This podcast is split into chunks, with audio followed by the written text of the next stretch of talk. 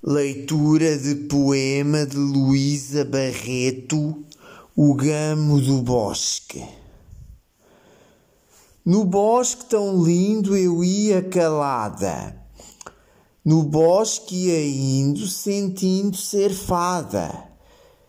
Entre o arvoredo um gamo surgiu, parecia ter medo, parecia um segredo que eu vi e fugiu. Ai, gamo inquieto, por fugires de mim, o bosque secreto ficou mais quieto, distante de mim. Eu não era fada, não sabia ser, ao bosque ligada, do bosque apartada, tenho de viver.